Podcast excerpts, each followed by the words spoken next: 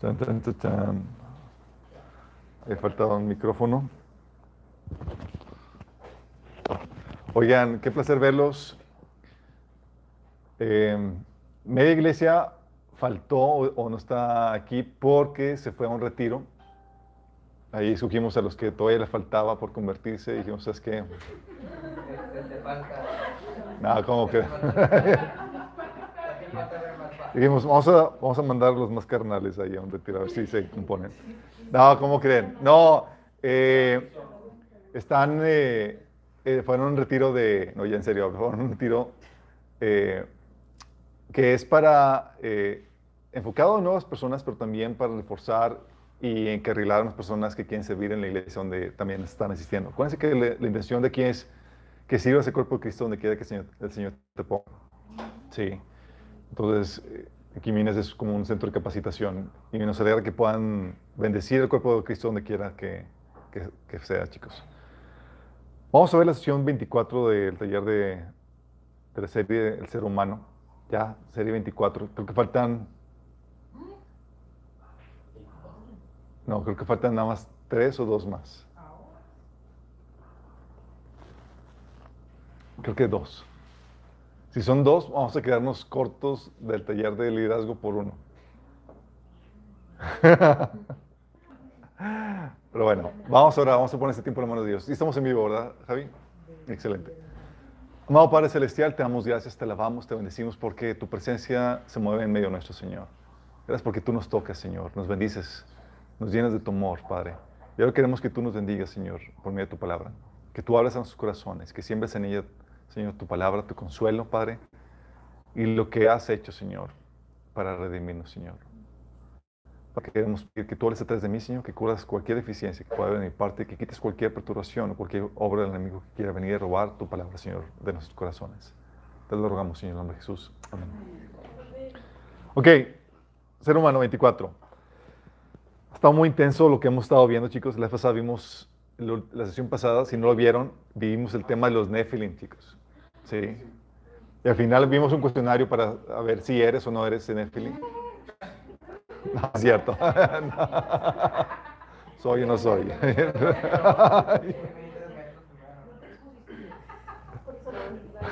No, no.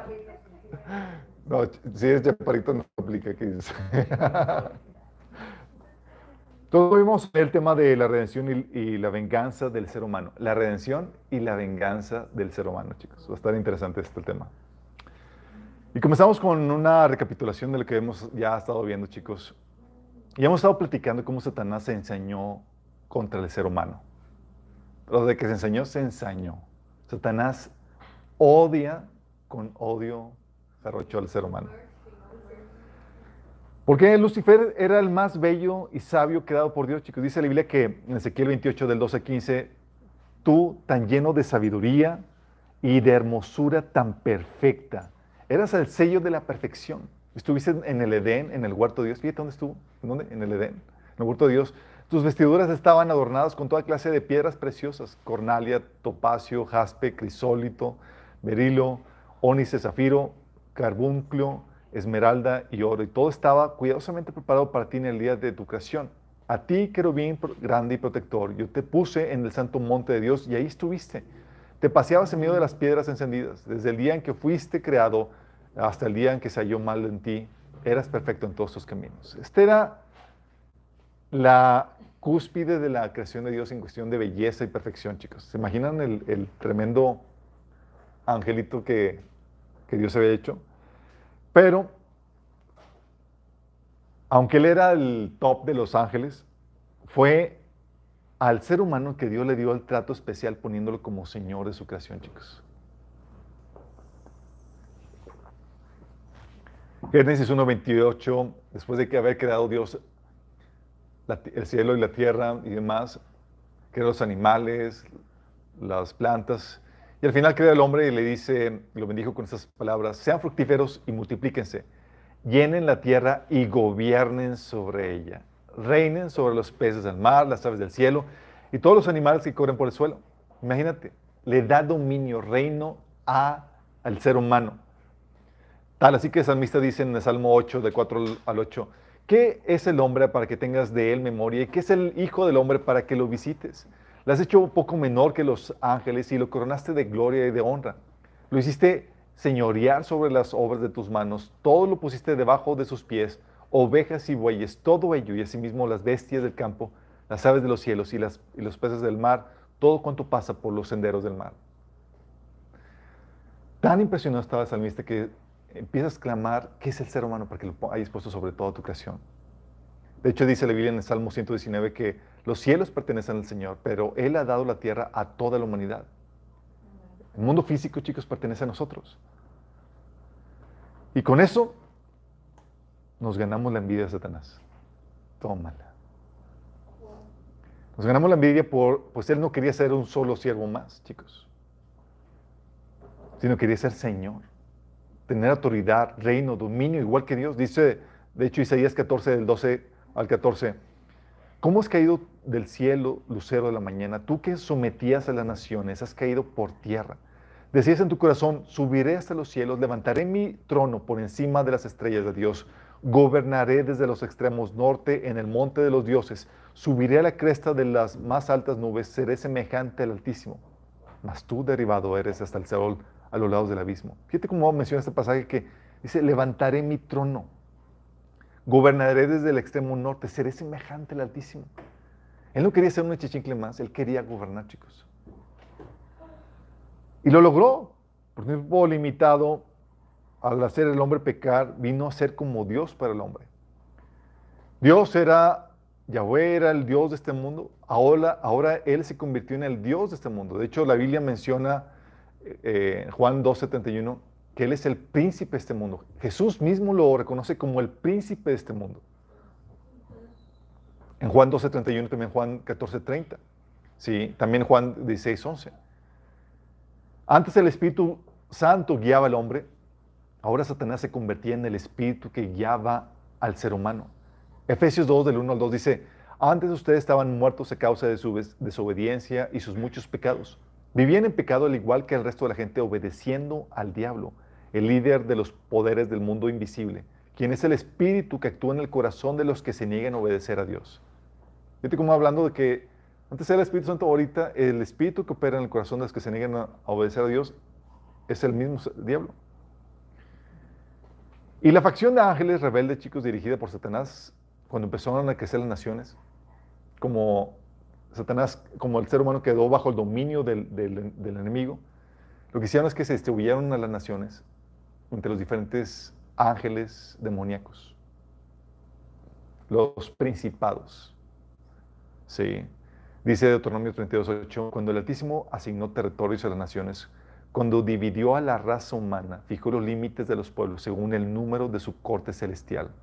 Porque para los que no sabían, Satanás y sus huestes eh, angelicales formaban parte de la corte celestial. Entonces,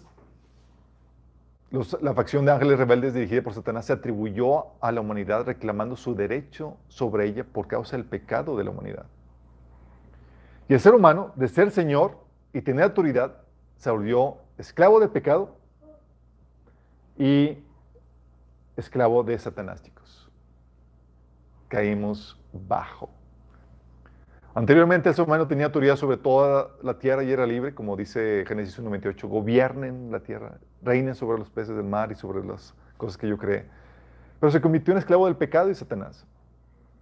Jesús en Juan 8.34 dice, de cierto, de cierto les digo que todo aquel que comete pecado, esclavo es del pecado. Efesios 2.2 dice que vivíamos en pecado igual que el resto de la gente, obedeciendo al diablo. Esclavos del enemigo, chicos. Y cuando uno es esclavo, no es como que se dice, ah, me voy a sublevar, me voy a rebelar y voy a independizarme. No.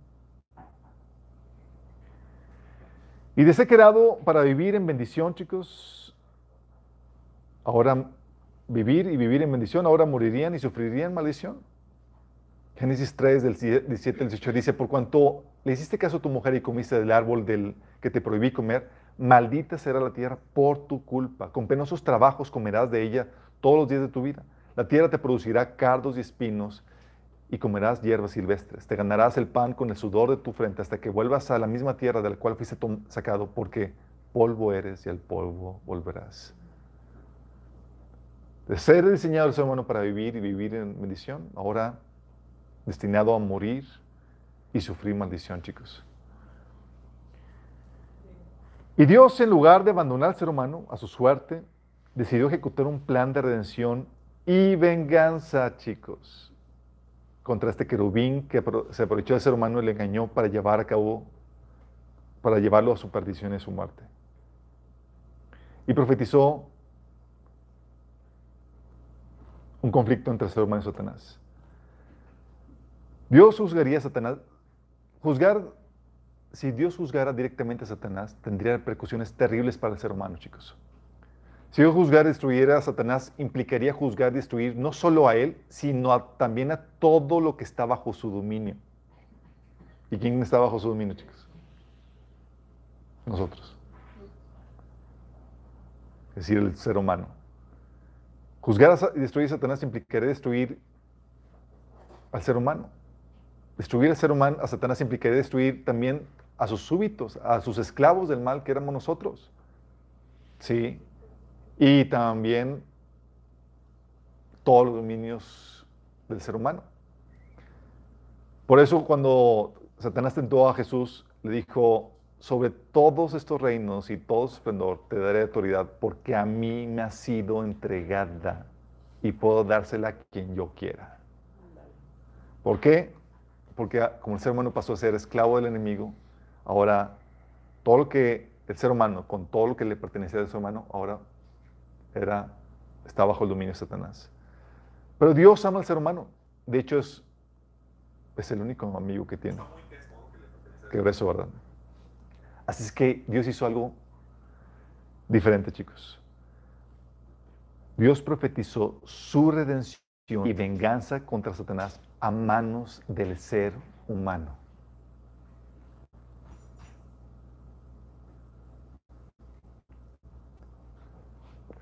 Dios el Señor dijo entonces a la serpiente, pondré enemistad entre tú y la mujer, entre tu simiente y la de ella. Su simiente te aplastará la cabeza, pero tú le morderás el talón.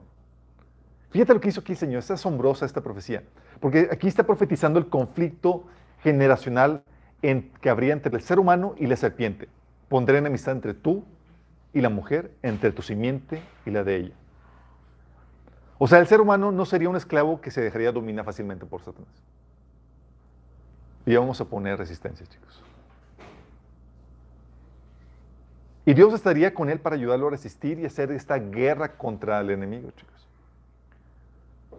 Dios, de hecho, nos enseñaría a hacer esta guerra contra estos espíritus demoníacos. Por eso el Señor nos enseña que nuestra guerra no es contra carne y sangre, sino contra estos demonios, chicos. También te dice esta profecía, chicos, que del linaje de la mujer, es decir, un ser humano, cuando habla de linaje está hablando de un descendiente de la mujer, es decir, un ser humano, vendría y le daría un golpe mortal a la serpiente. Sí, le produciría a la serpiente un daño menor, pero el ser humano le daría un golpe mortal a la serpiente. Como dice, Su simiente te aplastará la cabeza, pero tú le morderás el talón. Sí, le mordes el talón, pero vas a quedar aniquilado.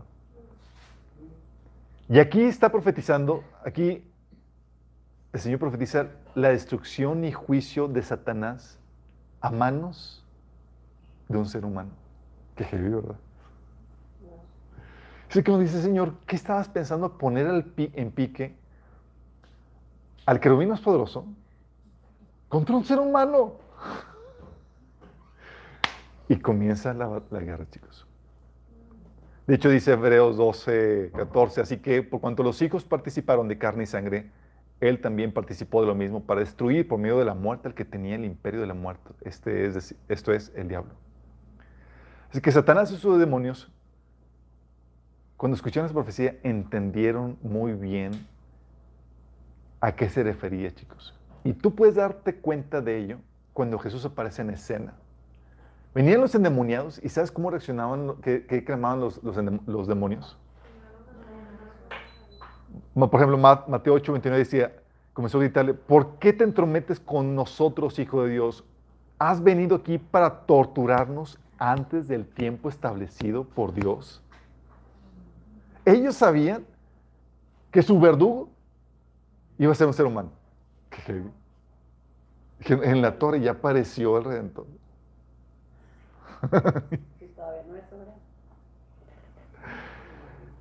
Y Jesús, chicos, aquí fungiría como el pariente redentor.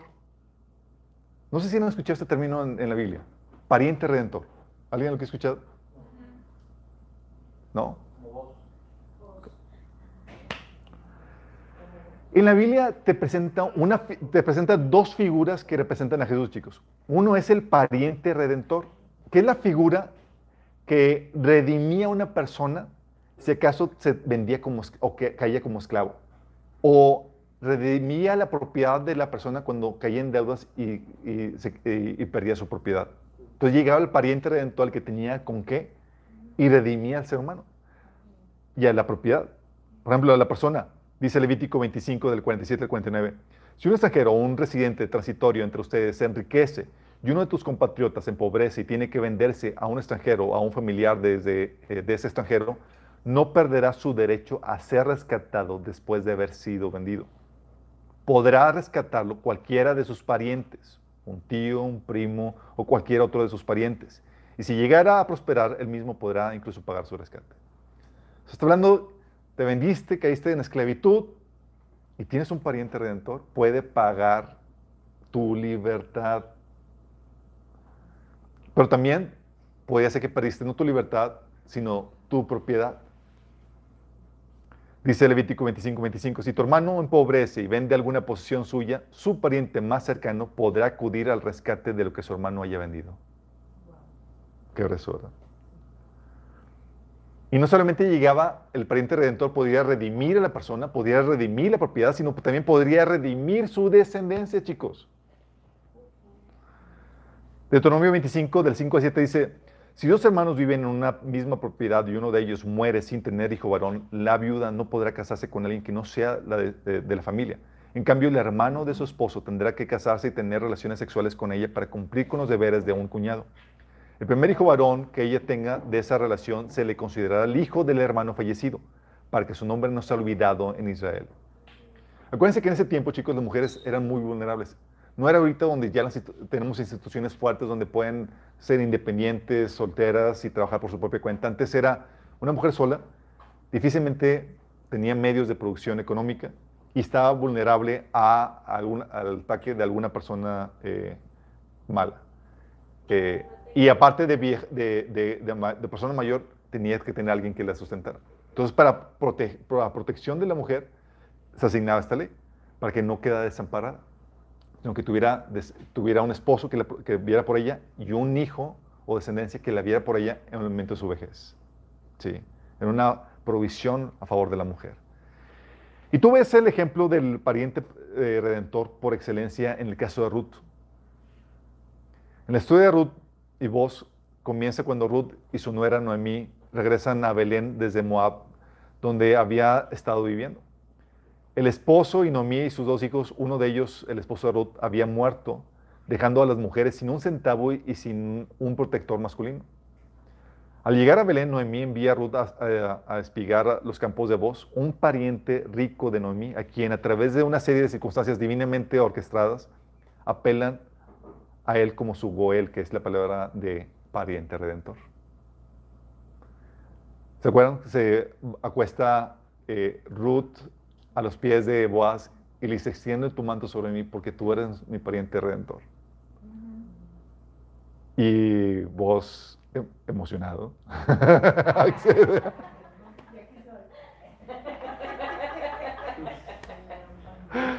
Y vos accede voluntariamente, toma a Ruth como su esposa y juntos dan a luz a un hijo llamado Obed, quien se convertiría en el abuelo de David y antepasado de Jesús. Noemí, chicos, en esta historia, simboliza a Israel, es la judía, chicos. La gentil Ruth simboliza a la iglesia. Y vos que se casa con la gentil, simboliza a Cristo. Sí. Jesús vendría a ser nuestro pariente cercano que vendría a redimirnos, chicos. no solamente a redimirnos, a vengarnos. Porque hay otra figura en la, iglesia, en la Biblia que es el pariente vengador. Dice Números 35, del 18 al 21, que el asesino debe ser ejecutado y que el pariente más cercano de la víctima es el responsable de quitarle la vida al asesino. Cuando ellos se encuentren, el vengador debe quitarle la vida al asesino. Así que si alguno, alguien de, por odio tiene, tiende una emboscada a otro y luego le empuja o le lanza algo y esa persona muere, comete homicidio. O si alguien por odio golpea a otro con su puño y esa persona muere, comete homicidio. En tales casos, el vengador tiene que quitarle la vida al asesino cuando se encuentra. ¿Y era responsabilidad de quién? Del pariente más cercano. Qué hora ¿verdad? Jesús vendría a ser el pariente redentor y el pariente vengador, chicos. Es nuestro parientito, es un ser humano. En lo que llegaba en el Inter, Satanás obviamente fue expulsado y mandado a los dominios del hombre. Ya no tenía, eh, la Biblia menciona que fue expulsado del cielo. Tiene todavía audiencia, eh, puede participar todavía en el concilio celestial. Pero se le expulsa al cielo y, se le arroja al Seol, donde hizo su cuartel general, chicos. En Isaías 14, del 12 al 14, dice, ¿Cómo has caído del cielo, lucero de la mañana, tú que sometías a las naciones, has caído por tierra? Decías en tu corazón, subiré hasta los cielos, levantaré mi trono por encima de las estrellas de Dios. Gobernaré desde el extremo norte en el monte de los dioses, subiré hasta la, a la cresta de las más altas nubes y seré como el Altísimo. Mas tú derribado eres hasta el Seol, a los lados del abismo. ¿Dónde queda el Seol, chicos? No, no empiecen a buscar Google Maps, chicos, no lo van a encontrar.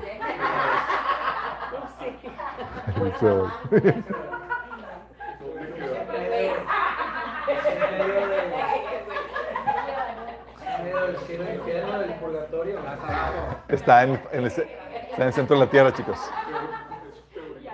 Está en el, centro de la tierra. Fue mandado al Jade, chicos. De ahí también, como de esta realidad, surge también la mitología griega de, del que Zeus mandó a uno, ¿cómo se llama? A Hades al centro de la tierra Sí, está basado en, una revelación divina, en algo que realmente sucedió. Entonces lo manda, eh, es expulsado y mandado a los dominios del, hombre y deja, lo deja libre para rondar la tierra, en los dominios del hombre a quien había esclavizado, pues le pertenecía a Satanás, en lo que llegaba a su juicio y destrucción en manos de un ser humano. ¿Te acuerdas cuando se presenta Satanás ante Dios, cuando eh, llegó la hora de, de una reunión del concilio? Y el Señor le pregunta, ¿de dónde vienes, Satanás? Vengo de rondar la tierra y de recordar, recordarle de un extremo a otro. O sea, el, enemigo campante paseándose aquí y por allá. Sí. Porque aún se le deja participar en el concilio celestial. Job 1.6 dice que llegó el día en que los ángeles debían hacer acto de presencia ante el Señor y con ellos se presentó también Satanás. ¿Y por qué Dios le permite eso? Porque su lugar, chicos, va a ser quitado y juzgado por medio de un ser humano.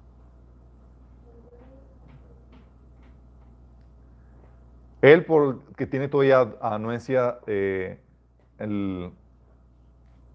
delante de la presencia de Dios, sigue entrando en la presencia de Dios, no mora en el cielo, pero sigue entrando, a, tiene audiencia delante de Dios. ¿Y qué crees que hace el enemigo? Acusa. Como le caes mal, viene a levantar cargos en contra tuya. Dice Apocalipsis 12 días que el acusador, le llama Satanás el acusador de nuestros hermanos, el que los acusa delante de nuestro Dios día y noche. Sí. Dios, sin embargo, le sacaría provecho al enemigo utilizándolo como el tentador, chicos. Una práctica útil e indispensable para forjar las espadas y que los romanos tenían, chicos. De hecho, el enemigo se utilizado en tu vida para forjarte trabaja en el, en el Departamento de Control de Calidad, efectivamente. Y entonces Satanás fue expulsado y mandado a los, a los dominios del hombre y se dedicaría a trabajar en el corazón del hombre para llevarlo en ese proceso de descomposición que lo expondría al juicio de Dios, del cual hablamos la sesión antepasada, ¿te acuerdas? Que por causa de su naturaleza pecaminosa y el operar demoníaco, El hombre siempre va en un proceso de decadencia rumbo al juicio para un reseteo moral y otra es volver a eh, eh, repetir el ciclo. Y tú ves eso. Por eso terminas, ves en la que se llegó a tal proceso de descomposición moral e incluso física en Génesis 6 del 5 al 7 cuando dice, el Señor vio la magnitud de la maldad humana en la tierra y que todo lo que la gente pensaba o imaginaba era siempre y totalmente malo. Entonces el Señor se lamentó de haber creado al ser humano y haberlo puesto sobre la tierra. Se le partió el corazón. Entonces el Señor dijo, borraré de la faz de la tierra a esta raza humana que he creado. Así es. Y destruiré todo ser viviente, a todos los seres humanos, a los animales grandes y a los animales pequeños que corren por el suelo y aún las aves del cielo. Lamento a los creados. Pero dice que Noé halló gracia a los ojos de Dios. Pero se repitió esto. También tú lo ves en Sodoma y Gomorra cuando dice, le dice Dios a Abraham, el clamor contra Sodoma y Gomorra resulta ya insoportable y su pecado es gravísimo. Por eso bajaré para ver si realmente sus acciones son tan malas como el clamor contra ellas me lo indica y si no, he de saberlo. Por eso. Entonces se dedicaría a trabajar el corazón del hombre para llevarlo en ese proceso de descomposición y también a corromper su simiente. La simiente del ser humano. Buscando salvar el pellejo, chicos. Porque si fue profetizado que un ser humano vendría a destruirlo a él, ¿qué lo querías si fueras alguien moderadamente listo?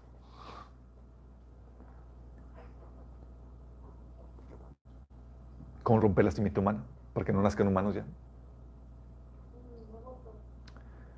Porque ante, la eh, terrible expectativa de Satanás de que de ellos, del ser humano, a quienes él había esclavizado, sugería el campeón que lo derrotaría, eso lo ponía a temblar y tenía que hacer todo lo posible para detenerlo. Por eso veamos lo de los Nephilim la vez pasada, la corrupción del ser humano. Génesis 6, del 1 al 4, que dice que los, luego los seres dieron a las mujeres, a las hermosas mujeres y tomaron como esposas a todas las que quisieron.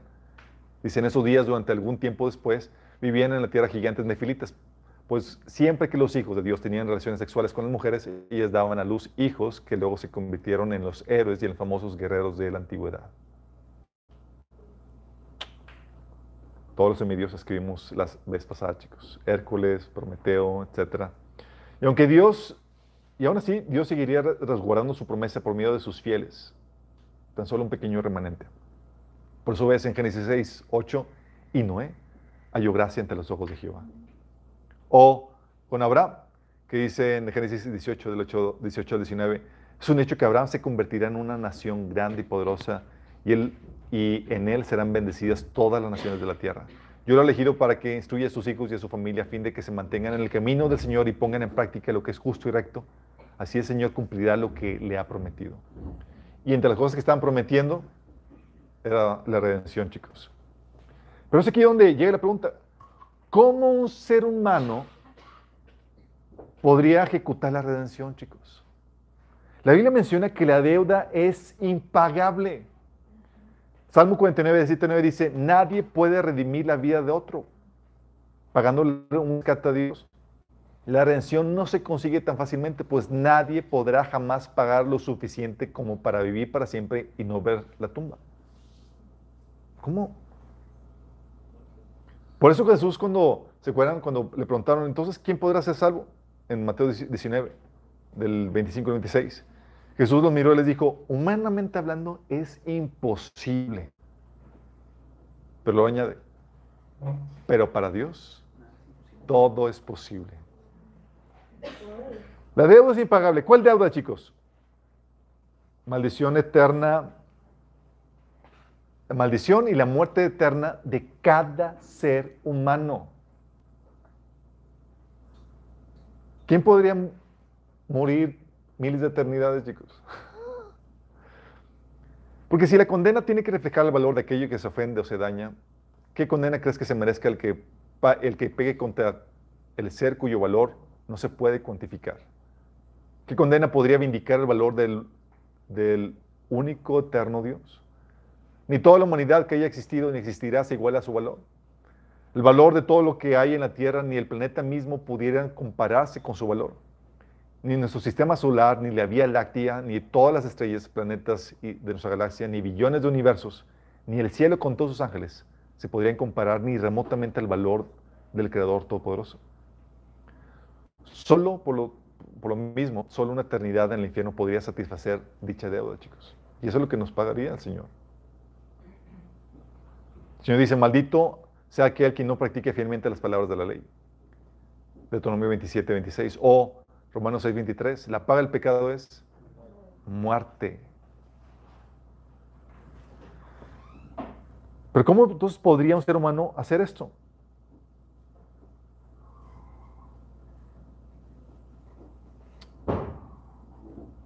Para que un ser humano pueda hacer esto y ejecutar la redención, chicos, tendría que tener dos cosas, dos características. Una, ese ser humano tendría que ser también Dios.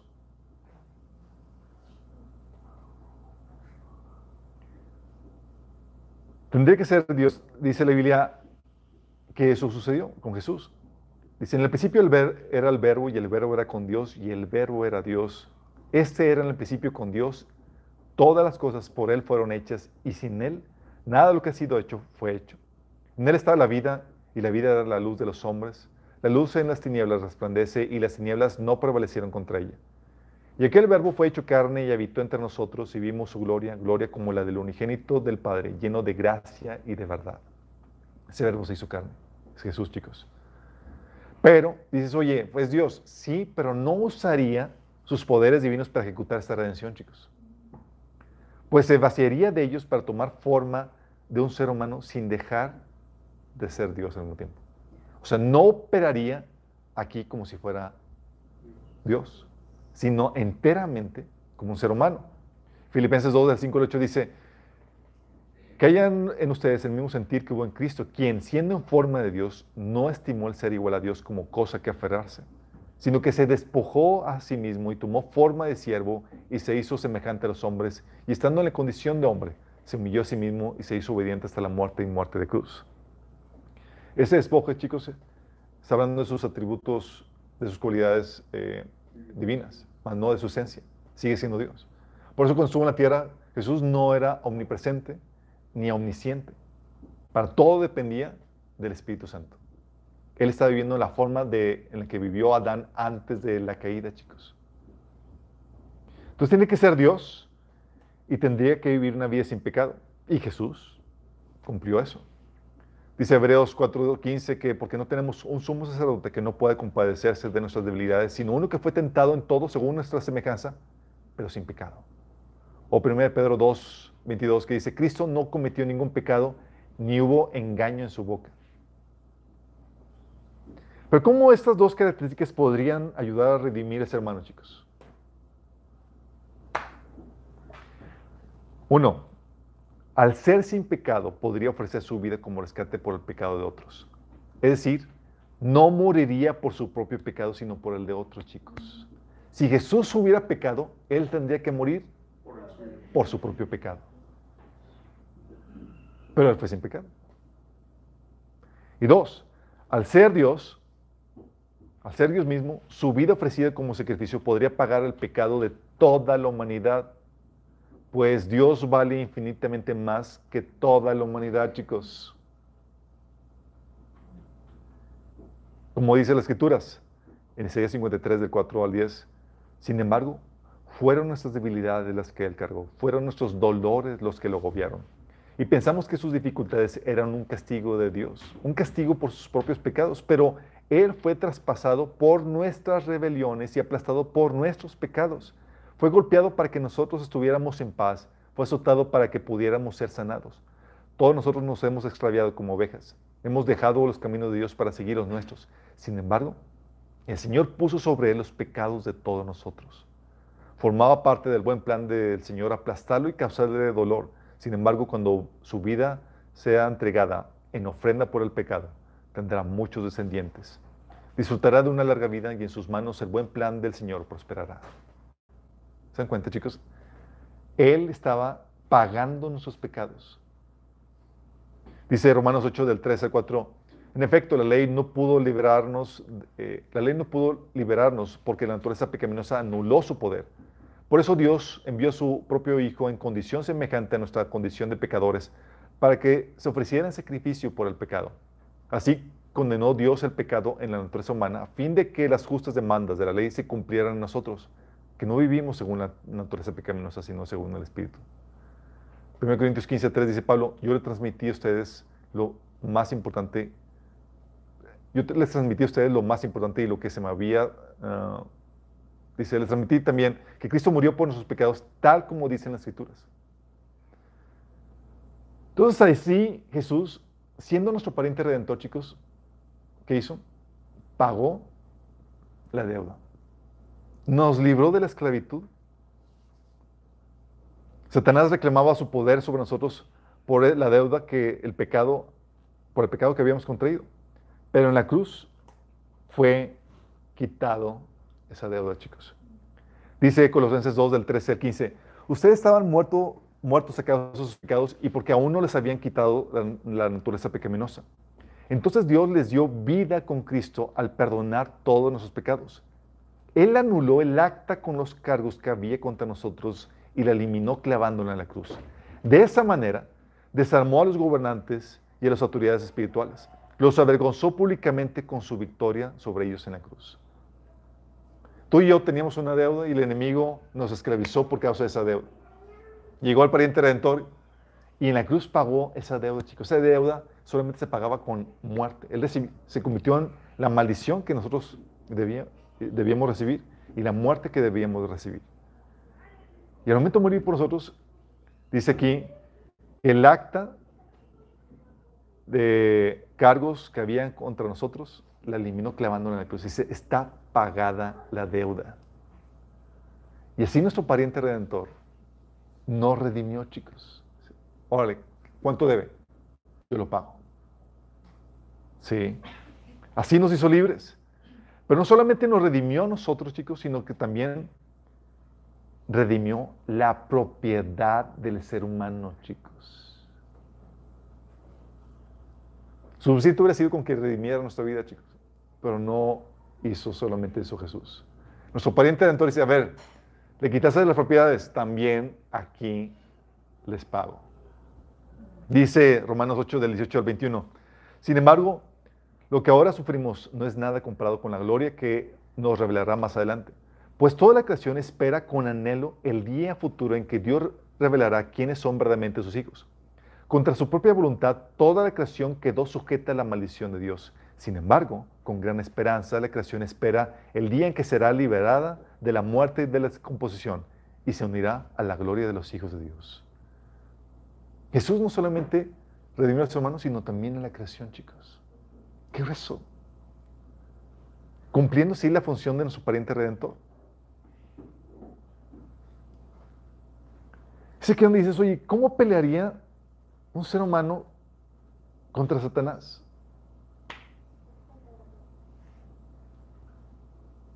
Parece disparatado que Dios haya hecho esto. Voy a poner en pique al ser humano todo debilucho, caído y demás, contra el querubín más sorprendente.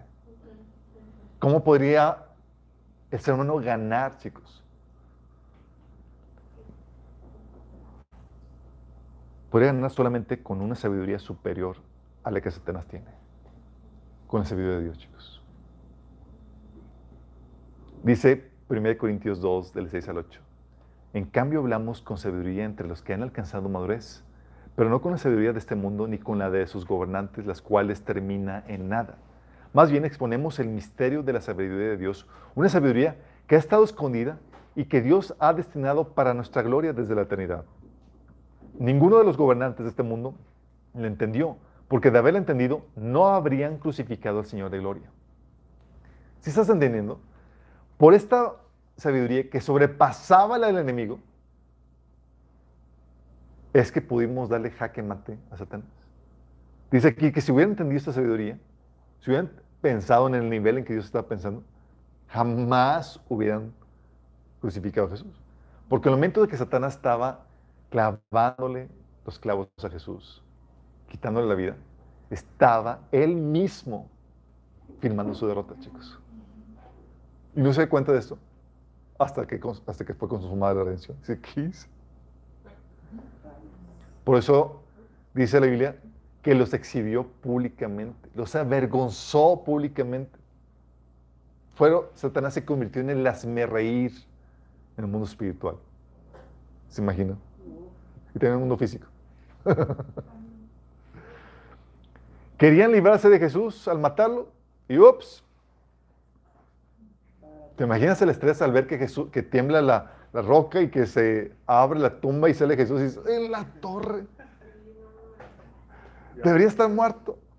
Romanos 6.9 dice, pero sabemos que Cristo, por haber sido levantado entre los muertos, ya no puede volver a morir. La muerte ya no tiene dominio sobre él.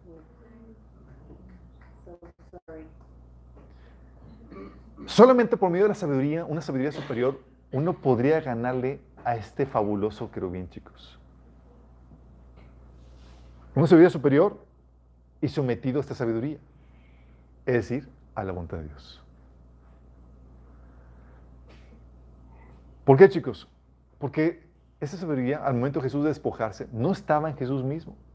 ¿En dónde estaba esa, sabiduría? En Dios. Y él tenía que, para cuidar a ella, confiar en Dios y someterse a ella.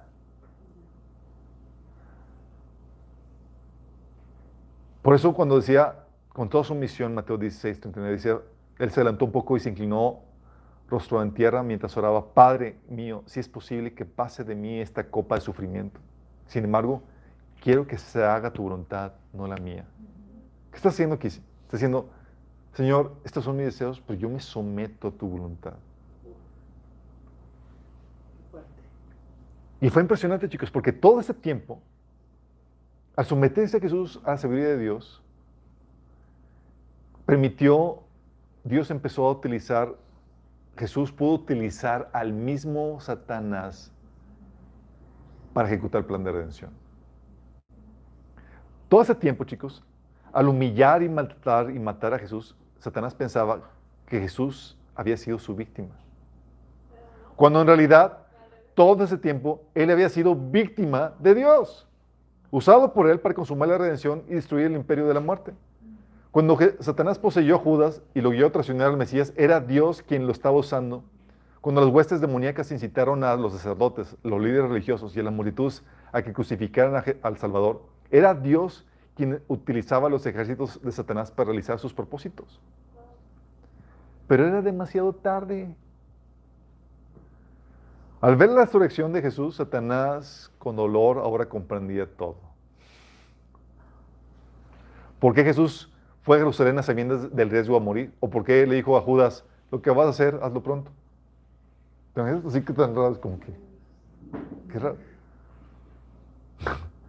¿O por qué no se defendió ante Pilato? Jesús, al someterse a Dios, siempre estuvo bajo control. Y él en su ignorancia, Satanás en su ignorancia, simplemente estaba haciendo lo que Jesús tenía previamente dispuesto en su agenda. En su necedad, en la cruz Satanás había destruido su propio reino, había firmado su derrota. Y Jesús ni siquiera tuvo que pelear contra él para lograrlo. ¿Cómo iba a pelear Dios contra Satanás, No, sino que simplemente dejó que la necesidad de Satanás lo guiara a su propia destrucción. Exhibió su estupidez. En la cruz, el querubín más poderoso, sabio y hermoso, junto con todas las poderosas huestes de maldad, estaban siendo destruidas por Dios encarnado. Un hombre sin poderes divinos, pero sí en el estado más débil, vulnerable y humillado que una persona pudiera estar, sin la necesidad de dar un solo golpe. Y en eso, estos chicos no es de extrañarse. Pues la Biblia dice en 1 Corintios 1:29 que la debilidad de Dios es más fuerte que el poder de todas las huestes de maldad juntas. Por eso, en Apocalipsis 5, 5 decías, oye, ¿quién va a venir a rescatar a la raza humana? Y al ver a todas las personas, ni el mejor se, se, se arma uno, chicos. Es para ponerse a llorar. Pero las palabras de consuelo en Apocalipsis 5.5 es, deja de llorar. Mira, león de la tribu de Judá, el heredero del trono de David, ha ganado la victoria. ¿Y qué crees, chicos? Así nosotros continuamos la batalla contra Satanás por la redención del ser humano. Jesús la ejecutó, nosotros la difundimos. Jesús se enfrentó contra el querubín y pudo ganar, chicos, y a nosotros nos delegue la misma batalla contra estas huestes de maldad. Dice la Biblia en Efesios 6:12, porque nuestra lucha no es contra seres humanos, sino contra poderes, contra autoridades, contra potestades que dominan este mundo de tinieblas, contra fuerzas espirituales malignas en las regiones celestiales. Aquí te está diciendo claramente quién es el verdadero enemigo del ser humano. Y nosotros somos los que peleamos contra Satanás para rescatar al ser humano. Y esta lucha, chicos, es por otros y también por nosotros. 1 Pedro 5.8 dice, estén alerta, cuídense de su gran enemigo, el diablo, porque anda al acecho como león rugiente buscando a quien devorar. Entonces, siempre en guardia. ¿Por qué? Porque no estamos en tiempos de paz. El enemigo anda así, como león rugiente buscando, y tú estás alerta de cualquier acechanza para que el enemigo no tome ventaja de nosotros. Y al igual que Jesús, chicos, seguimos apoyándonos en la sabiduría divina para ganar. La misma cosa, chicos. ¿Cómo vamos a ganar al enemigo? No tenemos que preocuparnos. Nos sometemos al que sabe cómo. Pero no entiendo sus técnicas, no tienes que entenderlas. Sobrepasan tu entendimiento, chicos. Si Dios te dice, ama a tu enemigo, aunque no tenga lógica para ti, ámalo. Si te dice, respóndele con, con amor y con, y con buenos gestos, vence el mal con bien, es hazlo. No tiene lógica, chicos. Dices, ¿cómo es que se merece que le den lo, su merecido? El Señor sabe cómo ganar la, la, batalla. Y por medio de su amor, chicos, han conquistado miles de corazones. Y muchas personas cautivas del enemigo han venido a ser libres, chicos. Sí. Que si usáramos nuestra propia sabiduría, no, no, ya estarían divorciados, perdidos y demás. O sea, estaría mal, sí. Pero nosotros, nosotros, como dice Proverbios 3:5, confía en el Señor con todo tu corazón y no en tu propia inteligencia. Y a veces, Señor, es que no, no, es confía en mí, sométete, así como hizo Jesús, se sometió y ganó. Señor, el Señor dice, haz esto, Señor, pero no veo para qué. Me caso, me caso. Yo sé, yo tengo otra idea así. Sí. Y a veces cuestionamos lo que el Señor nos dice. Pero al igual que Jesús, la única forma en que podemos ganar esta batalla contra este ser espiritual que nos sobrepasa es sometiéndonos a aquel que sobrepasa ese ser espiritual, que es a Dios. Y nos permite no solamente seguimos apoyándonos igual que, Jesús en la sabiduría divina para ganar, no solamente ganar, sino utilizarlo a su favor como Jesús lo hizo. El enemigo viene y demás, quiere destruirte, y tú, ole.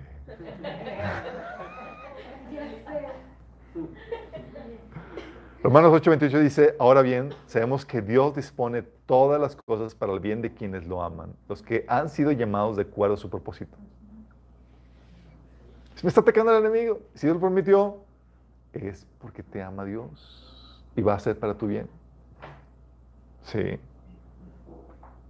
Y así, chicos, desde la cruz, la venganza del ser humano se empieza a consumar.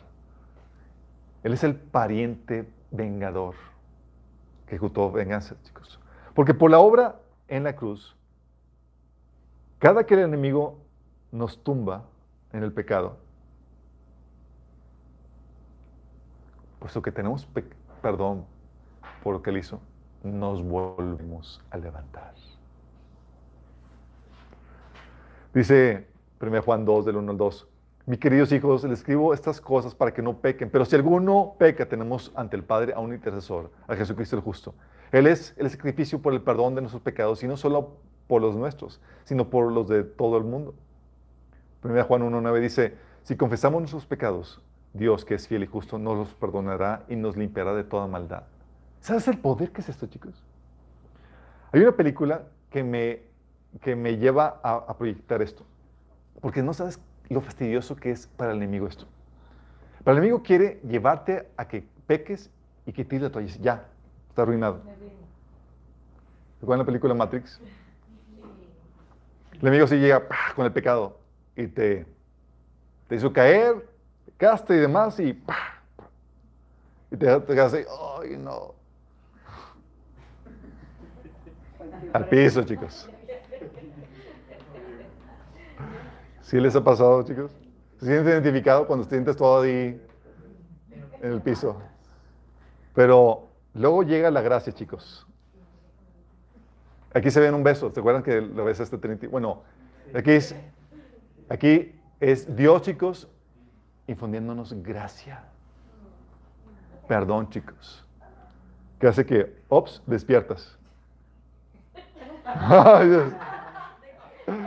Despiertas, ok. Y te levantas, chicos. Sí. Y el enemigo voltea y dices, ya me hubieras hecho de este.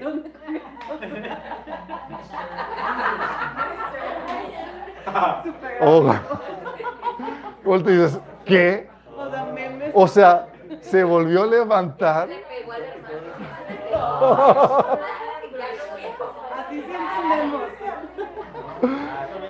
Oye, y, el- y luego vuelve el enemigo otra vez. Pero, ¿qué hace? ¿Qué- Nada más imagínate, chicos. Pero viene con más, a ver. Pero, ¿qué, qué hace? Ah, yo multiplico. los que hemos aquí, chicos, ¿hemos jugado videojuegos? Obvio. ¿Cuántas veces no perdiste la, perdiste la primera vez, chicos? Pero ¿qué hace, qué hace el volver a intentar y volverte a levantar? El que te vuelvas experto y que bases, ¿a poco no? Te, te la batalla. Lo que hace el perdón, chicos, es que te da vidas ilimitadas en el juego. El perdón. Es, ching, ya me, me así el juego, ah, ya perdí. Y vuelves a intentar. te vuelves a levantar. Sí. Sí, hay puntos y toda la cosa. Oye, te levantas y el enemigo, ah, sí, pa, pa, pero como ya te volviste experto en la batalla, ahora sabes cómo esquivar las... De hecho, tal así, chicos, de hecho, tal así que hasta ya ves el mundo espiritual con mayor claridad. Ya no dejas que te den a tole con el dedo, chicos. Sí. Y al contrario, como ya sabes pelear, te levantas contra el enemigo. O sea, ya estás, sabe- estás peleando con el enemigo ya, cosa de niños. Sí. Y hasta, órale. Ahora te conviertes tú en una amenaza contra el enemigo. ¿Te acuerdas cuando eh, va y salta y se mete dentro de él y lo destruye? Lo mismo para... Oye, va a caer una demanda de, de los del 20. Oye, destruyes al, a- al demonio y los demás te ven ya como una, amenaza. ¿Te acuerdas que voltean, eh, los, los demás se voltean y dicen, oh, oh, y empiezan a oír? Y dicen, Así pasa, chicos. Si le picas rápido es la película completa.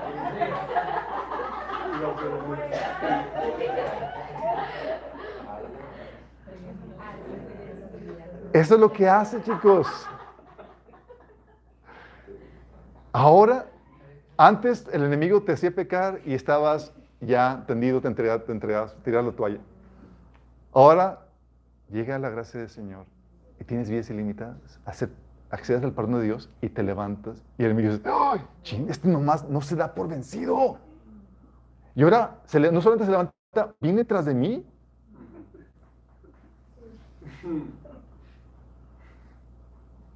O sea, no solamente ahora está en la posición de víctima, ahora viene y me hace la guerra. Es la venganza ejecutándose. Por la autoridad del Señor, por ahora en la cruz tenemos autoridad sobre el enemigo, chicos.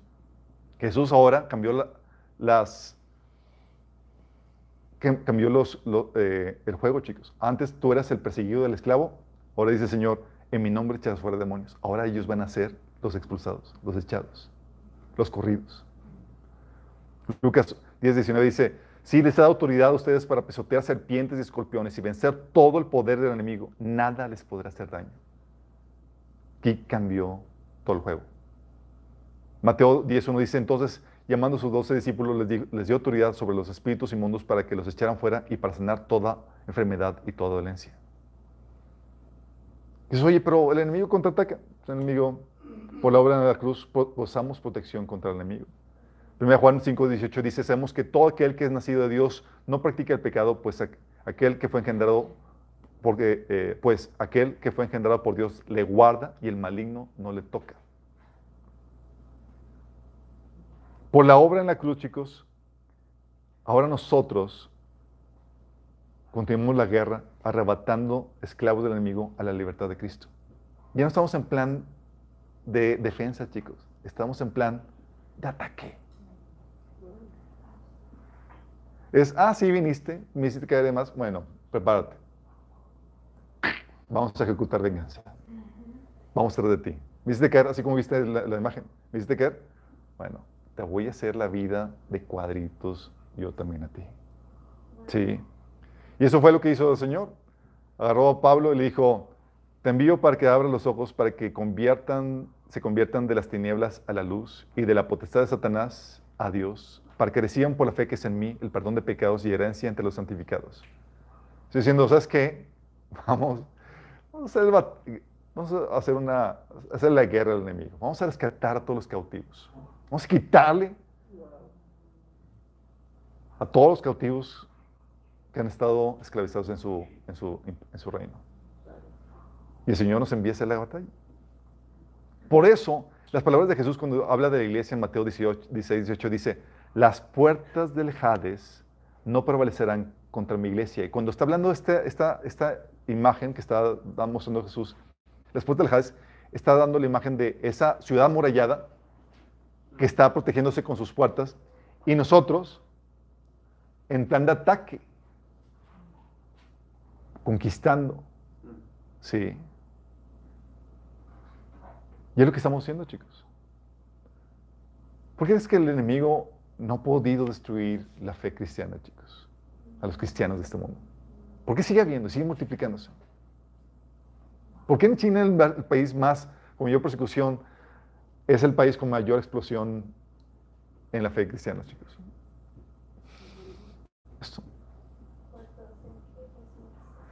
Y cuando terminemos de llevar a cabo el trabajo evangelístico de redención que se nos ha encomendado, entonces, chicos, sucede la venganza final. ¿Por qué? Porque por la obra de en la cruz, chicos, no solamente ahora nos levantamos y le hacemos la vida de cuadritos al amigo, es que, es que te levantas de, haber cometido tu pecado y, y pides perdón al Señor, es el amigo, chin. O sea, ¿cuándo se va a dar por vencido esto? ¿Le, le haces la vida de cuadritos? Sí, es fabuloso eso. O sea, le das mucho trabajo. O sea, como cristianos le damos demasiado trabajo al enemigo. Por eso llega un punto donde dice, resiste al enemigo, a Satanás, y él va a oír porque, ya, un break, y se va. sí, estoy cansado de este, nomás no- se sigue levantando. Pero no solamente se ejecuta la, la venganza de esta forma, teniendo autoridad, usando la protección del enemigo y también arrebatando, destruyendo las obras de las tinieblas, liberando a la gente sino que va a llegar un día en que los vamos a juzgar nosotros. Dice Pablo, 1 Corintios 6, del 1 al 3. Si alguno, tiene de ustedes, si alguno de ustedes tiene un pleito con otro, ¿cómo se atreve a presentar demanda ante los inconversos en vez de acudir a los creyentes? ¿Acaso no saben que los creyentes juzgarán al mundo? Y si ustedes han de juzgar al mundo, ¿cómo no son capaces de juzgar cosas, casos in- insignificantes? ¿No saben que aún a los ángeles los juzgaremos? ¿What? ¿A los ángeles? No todos, chicos. A los caídos nada más. Así como que, ah, sí, le tengo ganas a Miguel. No, no, no. Tranquilo.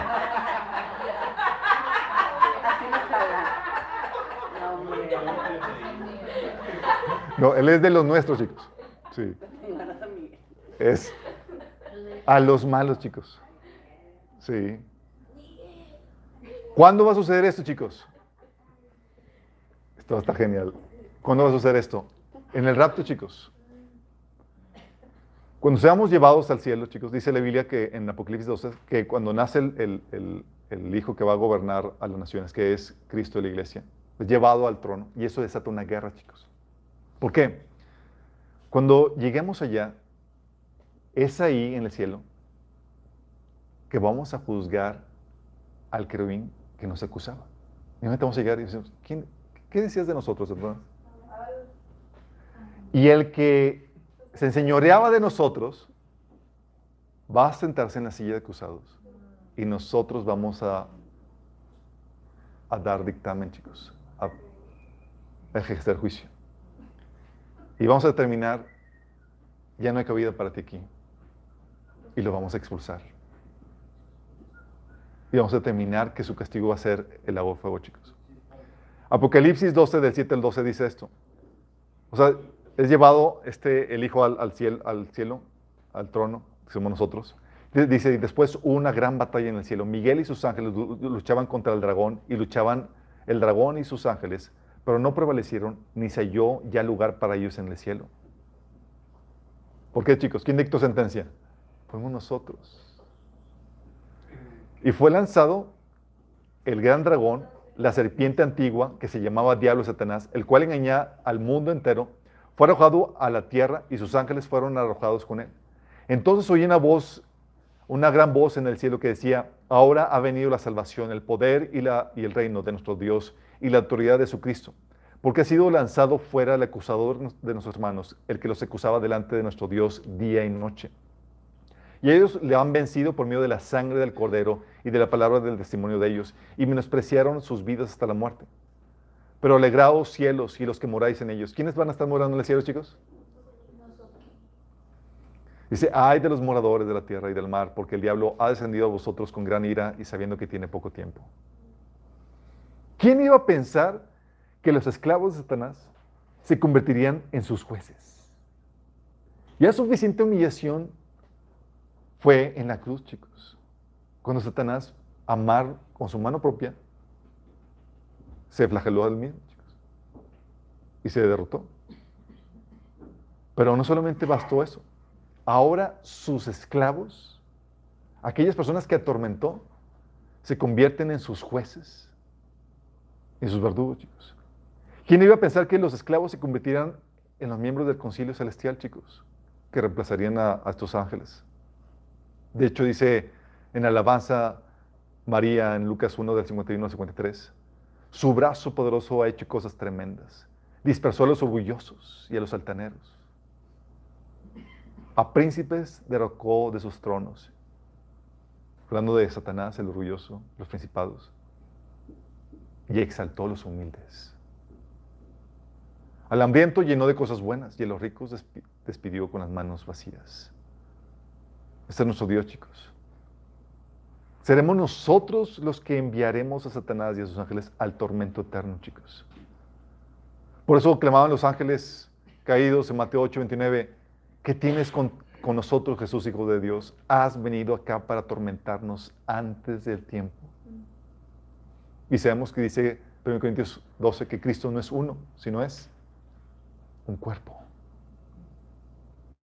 Al final, Apocalipsis 20:10 dice que el diablo que los había engañado será arrojado al lago de fuego y azufre, donde también habrán sido atormentados la bestia y el falso profeta. Ahí serán atormentados día y noche por los siglos de los siglos. Y así, dice la Biblia que Satanás es homicida, homicida desde el inicio. Aquí está Satanás, al ser humano, al engañarlo. Llega nuestro pariente redentor y ejecuta venganza, chicos. Y nos une en esa batalla contra el enemigo. En la historia de la redención, chicos, no solamente ves la redención, ves la obra de, del pariente redentor, significada en Cristo, pero también del pariente vengador. Y nos incluye en ella, chicos. Es en la iglesia en donde se manifiesta la derrota del enemigo y la venganza del enemigo. Y no es por nuestros propios méritos, porque toda la victoria que tenemos es solamente porque hemos decidido someternos a Dios y creerle a Él. Nos desligamos de eso y llegamos a abordar al enemigo con nuestra propia inteligencia y somos carne frita, chicos. Sí, solamente porque hemos nos hemos sometido a una sabiduría superior. Es que podemos aportar al enemigo, chicos. ¿No das gracias a Dios por lo que haya hecho? Entonces he pensado eh, cómo Dios revirtió todos los, el- los papeles. Porque no es Dios maravilloso, chicos.